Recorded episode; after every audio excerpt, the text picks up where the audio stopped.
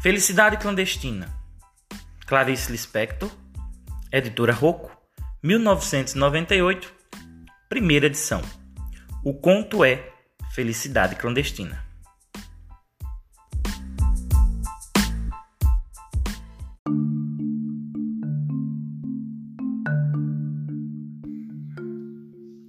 Ela era gorda, baixa, sardenta e de cabelos excessivamente crespos meio arruivados.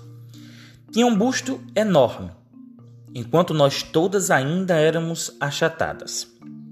Como se não bastasse, enchia os dois bolsos da blusa por cima do busto com balas. Mas possuía o que qualquer criança devoradora de histórias gostaria de ter: um pai dono de livraria. Pouco aproveitava, e nós menos ainda. Até para aniversário, em vez de pelo menos um livrinho barato, ela nos entregava em mãos um cartão postal da loja do pai.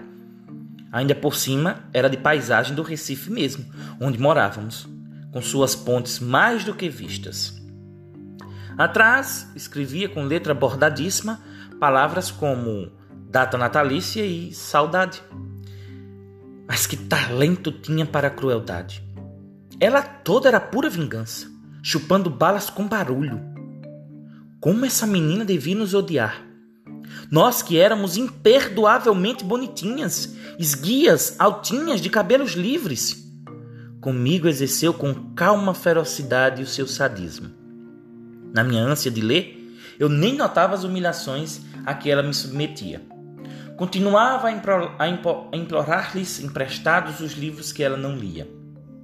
Até que veio para ela o magno dia de começar a exercer sobre mim uma tortura chinesa. Como casualmente informou-me que possuía as renações de narizinho de Monteiro Lobato. Era um livro grosso, meu Deus, era um livro para se ficar vivendo com ele, comendo, dormindo e completamente acima de minhas posses. Disse-me que eu passasse pela sua casa no dia seguinte e que ela o emprestaria. Até o dia seguinte, eu me transformei na própria esperança da alegria. Eu não vivia. Eu nadava devagar no mar suave. As ondas me levavam e me traziam. No dia seguinte, fui à sua casa, literalmente correndo. Ela não morava no sobrado com o meu, e sim numa casa. Não me mandou entrar. Olhando bem para os meus olhos, disse-me que havia emprestado o livro a outra menina e que eu voltasse no dia seguinte para buscá-lo aberta, Saí devagar, mas em breve a esperança de novo me tomava toda e eu recomeçava na rua a andar pulando, que era o meu modo estranho de andar pelas ruas de Recife. Dessa vez nem caí. Guiava-me a promessa do livro. O dia seguinte viria. Os dias seguintes seriam mais tarde a minha vida inteira. O amor pelo mundo me esperava. Andei pulando pelas ruas como sempre e não caí nem uma vez. Mas não ficou simplesmente nisso. O plano secreto da filha do dono de livraria era tranquilo e diabólico. No dia seguinte, lá estava eu à porta de sua casa, com um sorriso e o coração batendo. Para ouvir a resposta calma. O livro ainda não estava em seu poder, que eu voltasse no dia seguinte.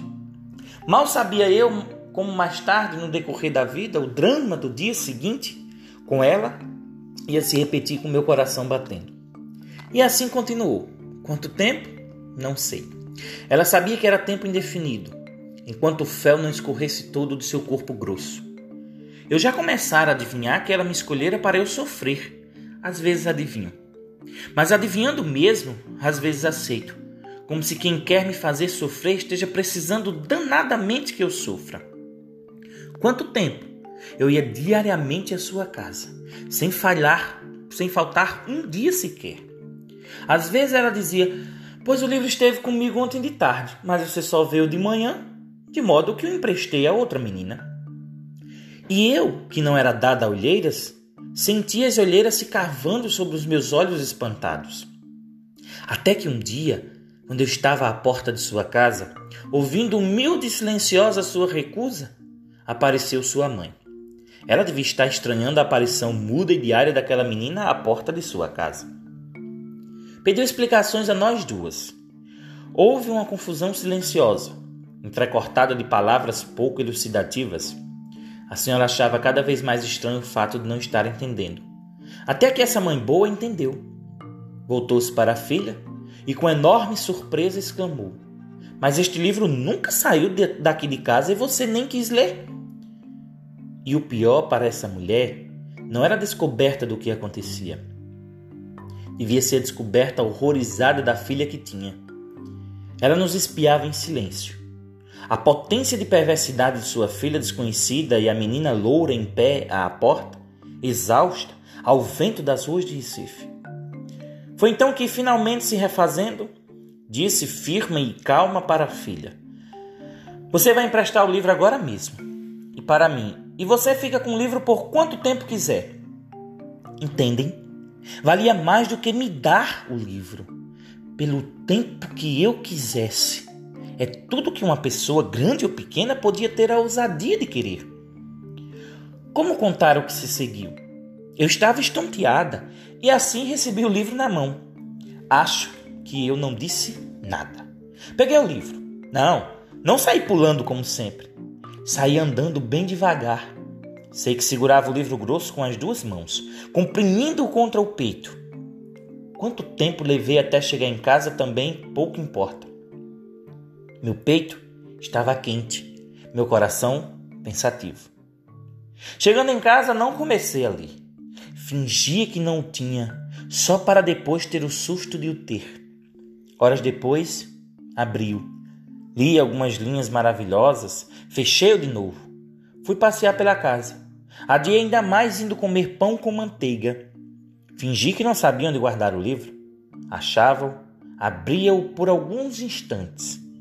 Criava as mais falsas dificuldades para aquela coisa clandestina que era a felicidade. A felicidade sempre iria ser clandestina para mim. Parece que eu já pressentia. Como demorei. Eu vivia no ar. Havia orgulho e pudor em mim. Eu era uma rainha delicada. Às vezes sentava-me na rede, balançando-me com o livro aberto no colo, sem tocá-lo, em êxtase puríssimo. Não era mais uma menina com o livro. Era uma mulher com o seu amante.